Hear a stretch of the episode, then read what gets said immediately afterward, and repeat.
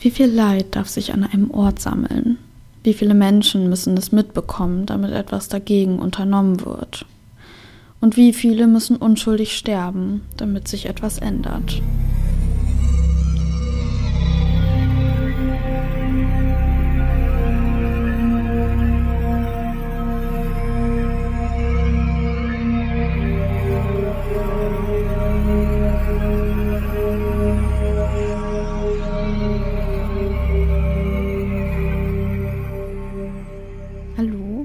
Herzlich willkommen bei Cold Case, dem Podcast über rätselhafte Verbrechen, die bis heute unaufgeklärt geblieben sind. Mein Name ist Noel und der heutige Fall heißt Haus des Horrors. Bevor wir starten, möchte ich kurz vorher nochmal sagen, ähm, dass ich diesen Fall schon als sehr hart empfinde und jedem dem Themen wie häusliche Gewalt oder Abtreibung sehr nahe gehen, dem würde ich ans Herz legen, mit dem Fall ein bisschen vorsichtiger zu sein. Frühjahr 1953 in London. Es ist die Zeit des Wiederaufbaus. Stück für Stück erholt sich das Land von der wirtschaftlichen Krise, die nach dem Zweiten Weltkrieg über Großbritannien hereingebrochen ist. Häuserfassaden werden zusammengesetzt, Kindergelächter halt wieder durch die Wohngebiete und die Straßen füllen sich mit Menschen, die mit vollgepackten Einkaufstüten nach Hause schlendern. Diesen neu gewonnenen Wohlstand haben die Londoner auch Immigranten zu verdanken. Denn Anfang der 1950er Jahre lassen sich immer mehr Menschen aus den Commonwealth-Staaten in London nieder. Sie werden mit offenen Armen empfangen, denn ihre Arbeitskraft wird dringend gebraucht, um die Stadt wieder aufzubauen. Aber leider heißt sie nicht jeder freundlich willkommen. Immer wieder kommt es zu rassistisch motivierten Angriffen auf die sich entwickelnde schwarze Community. Die meisten Immigranten ziehen in die ärmeren Stadtteile Londons wie Notting Hill. Je mehr schwarze Menschen sich dort ansiedeln, desto unbeliebter werden diese Gebiete bei der weißen Bevölkerung. Beresford Brown bewohnt einer dieser Häuser in Notting Hill, 10 Willington Place. Die Umgebung ist kalt, trostlose Pflastersteine zieren die Bürgersteige. Eine Mauer wurde rechts neben dem Eingang hochgezogen. Die Fassade ist ein Gemisch aus Grau und Matschtönen, es reiht sich Reihenhaus an Reihenhaus. An einigen Stellen bröckelt der Putz oder der Lack splittert von Fenster und Türen ab. So wenig einladend diese Gegend auch sein mag, ist sie doch ein Zuhause für Beresford geworden. Er emigrierte aus Westindien und ist noch nicht lange in London. Es ist Sonntagnachmittag. Beresford Brown nutzt den Tag, um die Küche der Wohnung im untersten Geschoss zu renovieren. Er ist einer von fünf Bewohnern des Hauses und lebt eigentlich ganz oben. Ten Rillington Place ist ein Haus mit einer bewegten Geschichte. Denn vor drei Jahren wurde einer der Mieter wegen Mordes hingerichtet. Er lebte in dem Apartment, das Beresford jetzt bewohnt. Beresford hat Glück. Vor zwei Tagen hatte ihm der Vermieter angeboten, die Küche der untersten Wohnung mitzubenutzen. Denn bis vor kurzem hatte hier noch ein Mann namens John Christie gewohnt. Ein zurückhaltender und stiller Kerl mit Rundbrille und Glatzkopf, was seine hohe Stirn irgendwie noch mehr in den Vordergrund rückte. Hinter dem Rücken des Vermieters gab Christie seine Wohnung an zwei Bekannte weiter. Er kassiert drei Monatsmieten im Voraus, lässt sich von ihnen eine Tasche geben, packt das Notwendigste ein und verschwindet. Aber die Freude über das neue Zuhause hält leider nicht lange an, denn schon am nächsten Tag steht der Vermieter vor der Tür. Er ist gar nicht begeistert davon, dass Christy die Wohnung ohne sein Wissen an Fremde vermietet und ihm dann noch die Miete klaut. Und so müssen Christys Bekannten wieder ausziehen. Vielleicht sind sie auch gar nicht so traurig darüber, denn ihnen ist sofort der merkwürdige Geruch aufgefallen, als sie die Wohnung betraten. Beresford hat den Gestank auch bemerkt. Er schlägt ihm sofort entgegen, als er die Treppen hinunterläuft und die Küchentür öffnet. Mit bloßem Auge kann er den Ursprung des Geruchs nicht ausfindig machen. Also wird er wohl renovieren und einmal alles reinigen müssen, denkt er sich. Er will sofort anfangen, aber nicht ohne Musik. Der erste Schritt ist also, ein Regal an der Wand anzubringen, auf dem ein Radio stehen kann. Beresford geht an der Küchenwand entlang und klopft die Tapete ab, um eine geeignete Stelle zum Bohren zu finden. Er bleibt stehen, als er eine hohle Stelle findet. Hier löst sich bereits die Tapete von der Wand. Beresford greift das abstehende Stück und fängt an, die Tapete abzupulen. Darunter kommt eine Tür zum Vorschein. Sie ist etwa 1,20 Meter hoch und gerade mal so breit, dass ein Mensch durchpasst. Vielleicht eine versteckte Abstellkammer oder ein Vorratsschrank? Das würde zumindest den Gestank erklären. Wahrscheinlich verrottet hinter dieser Tür seit Jahren oder Jahrzehnten irgendetwas. Beresford zieht an der Tür und kann sie ein Stück weit öffnen. Mit seiner Taschenlampe leuchtet er an den kleinen Raum, der sich ihm öffnet, und blickt auf den nackten, verwesenden Rücken einer Frau. Es dauert nicht lange, bis die Polizei vor Ort ist. Sie öffnen die Tür zu dem vermeintlichen Gefängnis komplett und entdecken die Leichen zwei weiterer Frauen. Das ist nicht die Geschichte der drei erdrosselten Prostituierten hinter der Tapete, so tragisch ihre Schicksale auch sein mögen. Nicht die Geschichte der zwei anderen Frauen, die John Christie im Garten vergrub, oder der Frau, dessen Leiche er unter dem Küchenboden versteckte. Es ist auch nicht die Geschichte von John Christie selbst, der bei seiner Festnahme sofort gesteht. Es ist die seiner Nachbarn aus dem obersten Geschoss, die aber erst mit der Festnahme von Christie an die Öffentlichkeit kommt. Die Geschichte des Mannes, der früher hier wohnte und vor drei Jahren gehängt wurde. Und die seiner Ehefrau und Tochter, die im 10 Rillington Place zu Tode kam.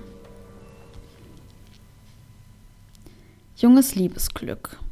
Timothy John Evans und Beryl Susanna Thorley. Vor einem Jahr haben sie geheiratet. Lange hat es nicht gedauert, denn die beiden lernten sich erst wenige Monate vor der Hochzeit kennen. Beryl ist gerade 18 geworden, als der fünf Jahre ältere Timothy sie fragt, ob sie seine Frau werden will. Ja, will sie. Im Herbst bringt Beryl dann ihre gemeinsame Tochter zur Welt, Geraldine. Die kleine Familie lebt ganz oben im 10 Rillington Place im armen Viertel Notting Hill. Die Wohnungssituation könnte für eine Familie mit kleinem Kind besser sein. Die Wohnungen sind klein und beengt. Privatsphäre gibt es kaum, weil die Wohnungen aus je zwei Räumen bestehen und die Mieter sich einige Treppenabschnitte teilen müssen.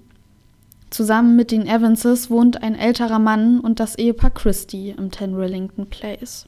Um sich zu waschen und auf Toilette zu gehen, müssen die Hausbewohner ein kleines Häuschen im verwilderten Innenhof aufsuchen. Aber es geht nun mal nicht anders.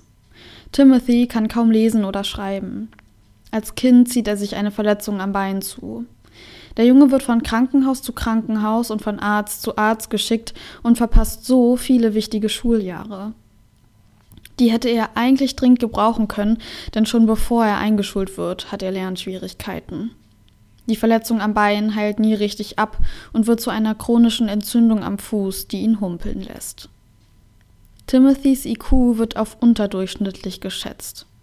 Vielleicht ist ihm bewusst, dass er nicht so ist wie andere in seinem Alter.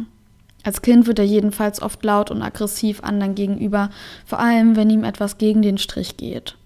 Er erzählt auch oft Lügengeschichten über seine Herkunft, wahrscheinlich um sich anderen überlegen zu fühlen. Manche Menschen aus seinem Umfeld beschreiben ihn als bösartig, andere zwar als schwierig, aber eigentlich doch gutmütig. Der hagere Mann mit dem eingefallenen Gesicht verdient seinen Lebensunterhalt zuerst als Maler, dann als Minenarbeiter. Seine Verletzung am Fuß macht es ihm aber nicht leicht, einen Job zu finden oder zu behalten. Im Winter 1947 lernt er dann Beryl kennen und nimmt einen Job als Fahrer an. Obwohl Timothy eigentlich gar nicht schlecht verdient, reicht das Geld vorne und hinten nicht.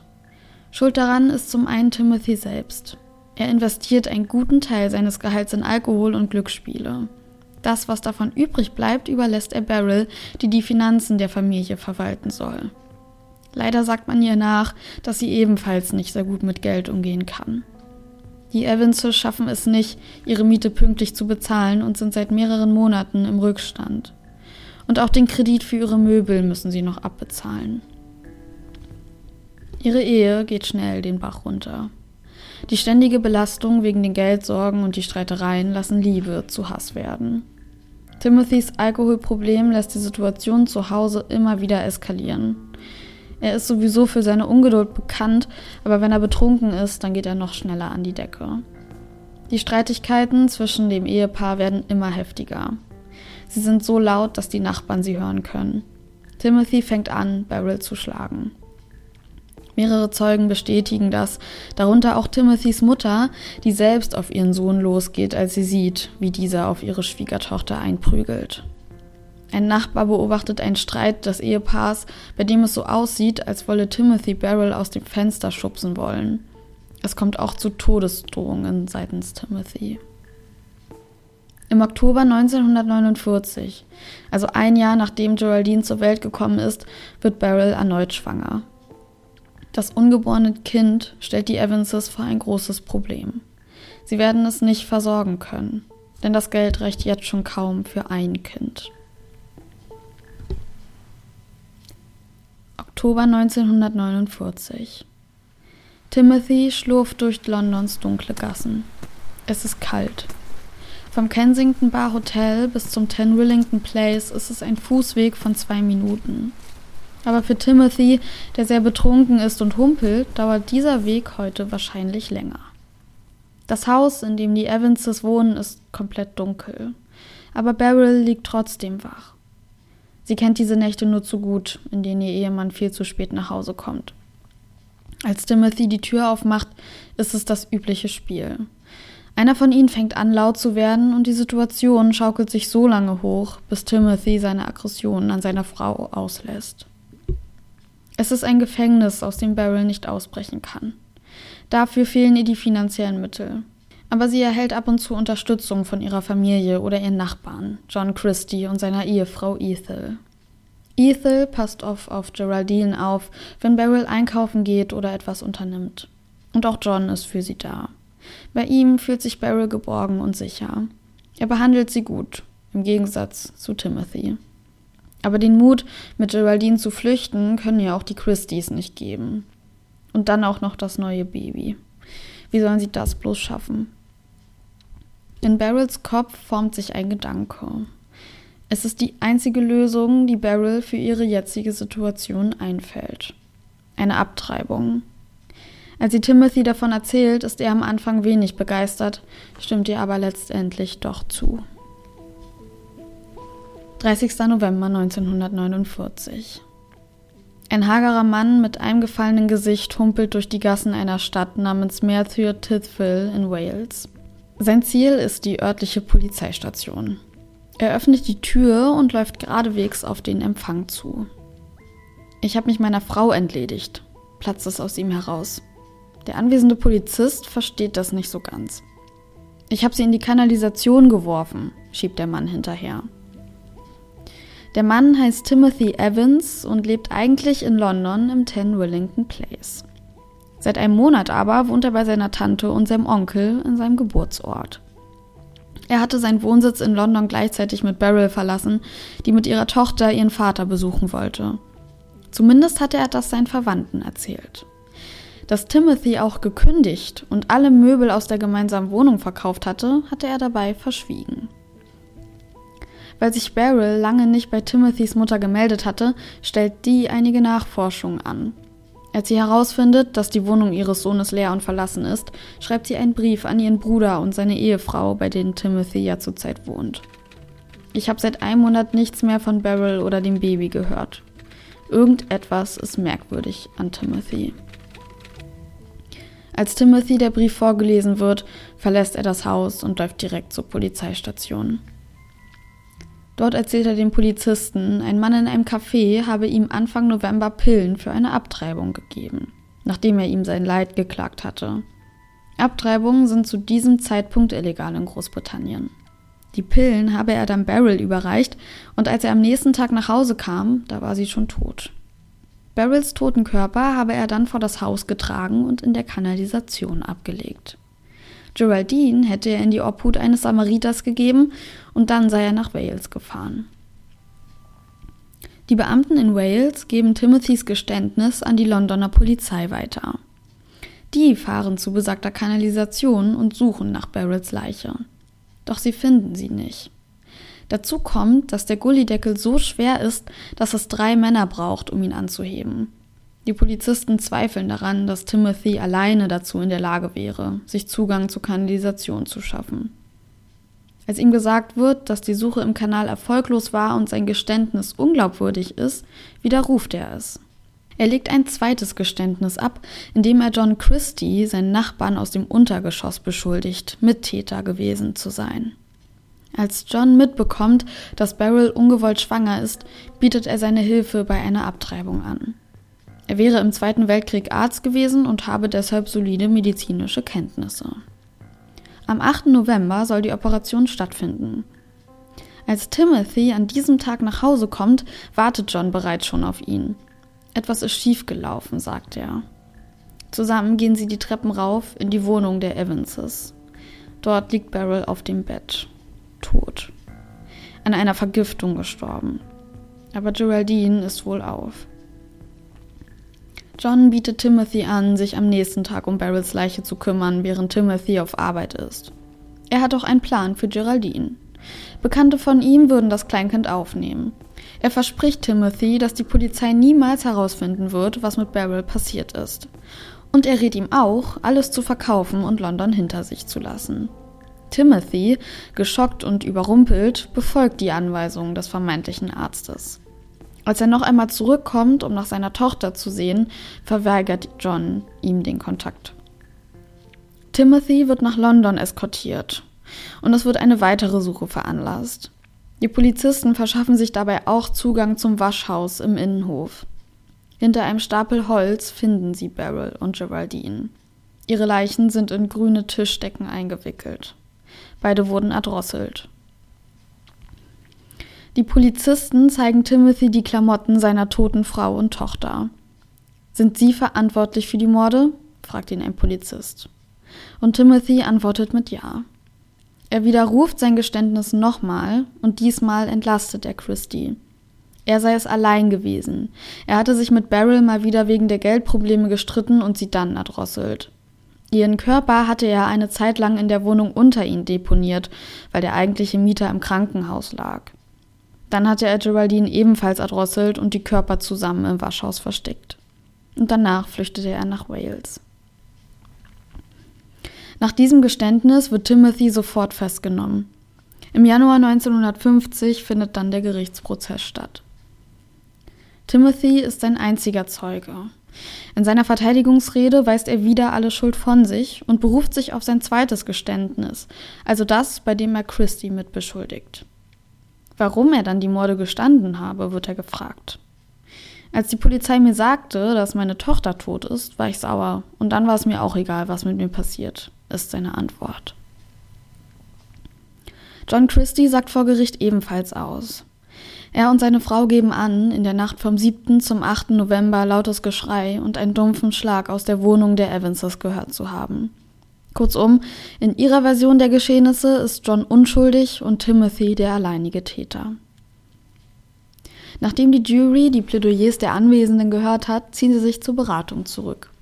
Eine Dreiviertelstunde lang besprechen sie Timothys Schicksal. Am Ende befinden sie ihn für schuldig, wegen seinem letzten Geständnis. Dass Christie in die Morde involviert sein könnte, halten sie alle für sehr abwegig. Todesstrafe. Als das Urteil vorgelesen wird, bricht John Christie in Tränen aus. Timothy John Evanses Leben findet am 9. März 1950 im Pentonville-Gefängnis ein abruptes Ende. Bis zu seiner Hängung beteuert er seine Unschuld. Wie glaubwürdig sind Timothys Geständnisse? Fakt ist, dass die Polizisten ihn bei den Verhören mit vielen Informationen fütterten. Bis er erfuhr, dass seine Tochter tot war, erwähnte Timothy nie, dass er oder Christy sie umgebracht hätten. Erst als die Beamten ihm erzählten, dass sie Geraldine im Waschhaus gefunden hatten, wurde ihr Tod auch Teil seines Geständnisses. Er sprach auch nie davon, dass er oder Christy Beryl und Geraldine erdrosselt hatten. Das sagte er erst, nachdem die Beamten auf der Polizeistation ihm erzählten, wie die beiden zu Tode kamen. In der Hoffnung, ihn mürbe zu machen, wurde Timothy nur in den späten Abend- und frühen Morgenstunden verhört. Dazu kommt, dass er sich von den Polizisten bedroht fühlt. Und zwar so sehr, dass er fürchtet, sie könnten ihm körperliche Gewalt antun. Außerdem wurden am Tatort keine Spuren wie Fingerabdrücke aufgenommen, weil den anwesenden Beamten die Kenntnisse dafür fehlten. Timothys Geständnis ist also das Einzige, was ihn belastet. Und man darf auch nicht vergessen, dass er vom IQ-Wert am Rande einer geistigen Behinderung steht. Drei Jahre nach Timothys Tod bleibt es ziemlich ruhig im Ten Rillington Place, bis sich Beresford Brown entscheidet, die Küche im Untergeschoss zu renovieren. Mit den Körpern, die die Polizisten hinter der Tapete aus dem Küchenboden und dem Garten hervorholen, befördern sie auch zwei weitere Dinge ans Tageslicht. Das wäre zum einen, dass John Christie ein Serienmörder ist.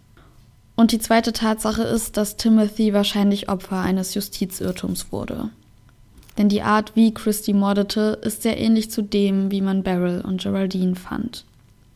Wie zwei der drei Leichen aus der Küche waren sie auch eingewickelt in Tischdecken. Und sie waren erdrosselt worden. Genauso wie Christie die anderen Opfer umbrachte. Als Christie bei seiner Festnahme gesteht, Beryl Evans umgebracht zu haben, ist klar, Timothy wurde zu Unrecht zu Tode verurteilt. Laut Christie hätte Beryl vorgehabt, sich selbst umzubringen, bevor sie ihr zweites Kind zur Welt bringen würde. Er habe ihr dabei geholfen, hätte sie zuerst betäubt und dann, als sie schon ohnmächtig war, erdrosselt. Mit Geraldines Tod hätte er aber nichts zu tun. John Christie wird im Juli 1953 hingerichtet. Und damit verschwindet der letzte Mensch, der die wahre Geschichte hinter den Morden an Beryl und Geraldine Evans hätte erzählen können. Nach Christies Hinrichtung gibt es immer mehr Menschen, die Timothy für unschuldig halten. Sie gehen davon aus, dass Timothys zweites Geständnis der Wahrheit am nächsten kommt dass Christy Beryl anbot, eine Abtreibung vorzunehmen und sie stattdessen absichtlich ermordete, während Timothy bei der Arbeit war. Als Timothy nach Hause kommt, erzählt er ihm, bei der Abtreibung wäre etwas schiefgelaufen. Also überzeugt er Timothy zu fliehen, damit er nicht verhaftet wird, und bietet ihm an, sich um Geraldine zu kümmern. Nachdem Timothy London verlässt, erdrosselt Christy auch das Kleinkind. Für ihn wäre es ein leichtes gewesen, den ungebildeten Fahrer mit Alkoholproblemen zu manipulieren. Und Timothys Hang zum Lügen spielte ihm dabei auch noch in die Hände. Timothys Schwester sagt im Nachhinein, der Schock über den Tod seiner Frau und Tochter könnte ihn zurück in seine Kindheit katapultiert haben, in der er ja oft Lügengeschichten über sich erzählte. Eine Gruppe Handwerker, die von Herbst bis Winter Arbeiten am Waschhaus ausführte, gab an, dass der Schuppen während ihrer Anwesenheit die ganze Zeit leer war. Die Männer hatten ihn mehrmals aus- und eingeräumt, um Werkzeuge zu verstauen. Hätten Beryl und Geraldine dort gelegen, hätten sie sie wahrscheinlich schnell gefunden. Aber die Leichen wurden entdeckt, nachdem die Männer abgereist waren. Wäre Timothy wirklich der Täter gewesen, hätten die Leichen zu diesem Zeitpunkt schon seit mehreren Wochen in dem Häuschen gelegen. Außerdem geben die Handwerker an, dass das Holz, mit dem Mutter und Tochter zugedeckt waren, Christy gehörte. Vor Gericht werden die Handwerker aber nicht eingeladen, um für Timothys Unschuld auszusagen. Vielleicht waren es Tränen der Erleichterung, die aus Christy bei der Urteilsverlesung herausbrachen. Erleichterung darüber, dass das Gericht Timothy und nicht ihn für schuldig befunden hatte. Vom 10 Rillington Place ist heute nicht mehr viel übrig. Die Straße wurde umbenannt und das Waschhaus abgerissen. John Christie und Timothy Evans nehmen das Geheimnis dieses Hauses mit in ihr Grab. Ja, das ähm, war irgendwie ganz schön viel und das war auch für mich ganz schön viel, wenn man das jetzt nochmal kompakt alles vorliest, die ganze Geschichte. Weil einmal unfassbar viel passiert und dann finde ich, ist es auch eine Situation, in der wir uns da befinden, die sehr schlimm ist. Diese Armutsverhältnisse, in denen die Menschen leben, die ganze Ehesituation zwischen Timothy und Beryl, die absolut zum Scheitern verurteilt ist.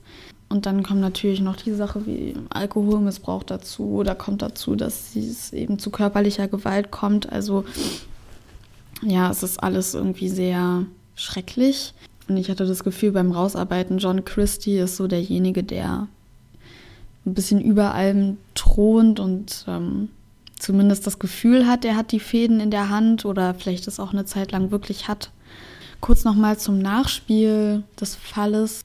Diese falsche Verurteilung von Timothy Evans, ähm, also es ist ja bewiesen, dass er eben zu Unrecht verurteilt wurde, hat dazu geführt, dass ähm, Abtreibung legalisiert wurde und die Todesstrafe abgeschafft wurde. Also es gibt natürlich ähnliche Fälle von unschuldigen Verurteilten. Ist jetzt natürlich, also es ist nicht so, dass nach dem Fall sofort alles abgeschafft wurde, aber sein Fall führte eben zu dieser öffentlichen Diskussion über diese Themen und hat es letztendlich auch ins Rollen gebracht, dass eben diese Gesetzesänderungen vorgenommen wurden. Im Nachhinein wurde die Verurteilung auch aufgehoben und äh, Timothys Familie hat einen Schadensersatz ausgezahlt bekommen. Es bleibt natürlich trotzdem noch die grundlegende Frage, was dann letztendlich mit Beryl und Geraldine passiert ist.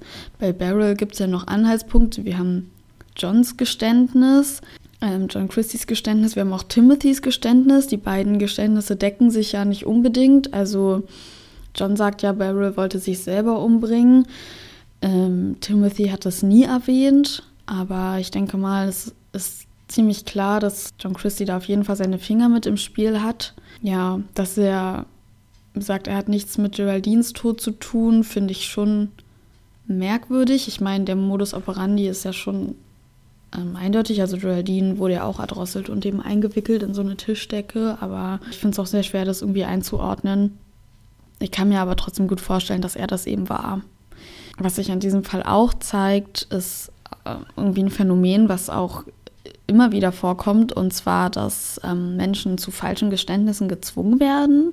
Und ähm, ja, auch gerade Menschen mit einem niedrigen IQ, ähm, wobei, ne, also diese IQ-Werte sind ja immer mit Vorsicht zu genießen, aber in Timothys Fall konnte man eben schon ganz klar feststellen, dass er eben wirklich kurz vor einer geistigen Behinderung stand. Und also ich glaube, deswegen haben die Polizisten das tatsächlich mehr oder weniger mit drauf beschwört, indem sie ihn einmal so unter Druck gesetzt haben.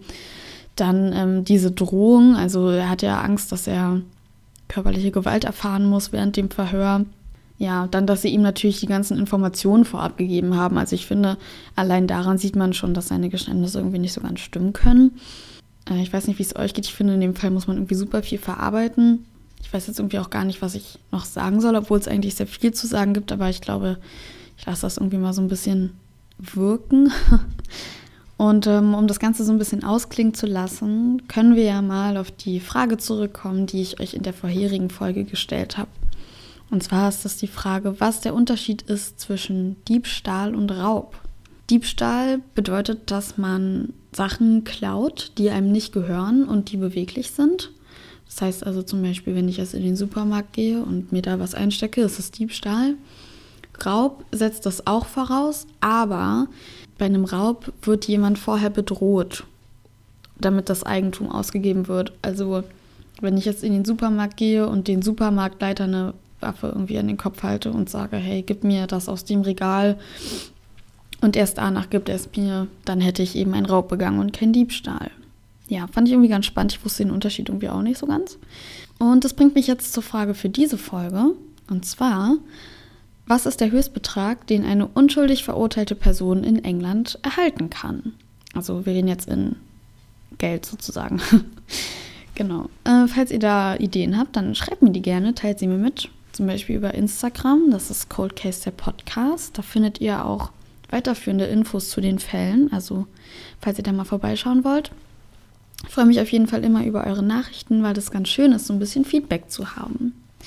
Dann bin ich eigentlich auch schon am Ende und ähm, entlasse euch jetzt. Falls ihr noch Gedanken zu dem Fall habt, dann teilt ihr mir auf jeden Fall gerne mit.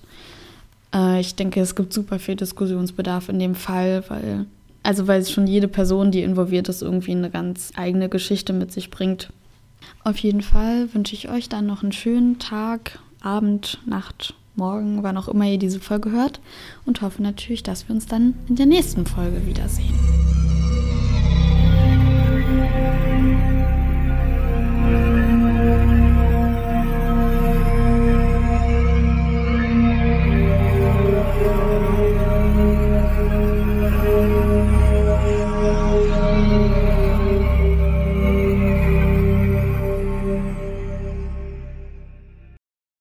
Namens Matthew Tithville in Wales.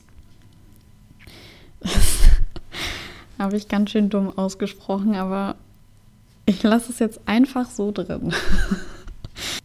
Fakt ist, dass die Polizisten ihn bei den Verhören mit vielen Informationen fütterten. Und ich brauche ein Glas Wasser.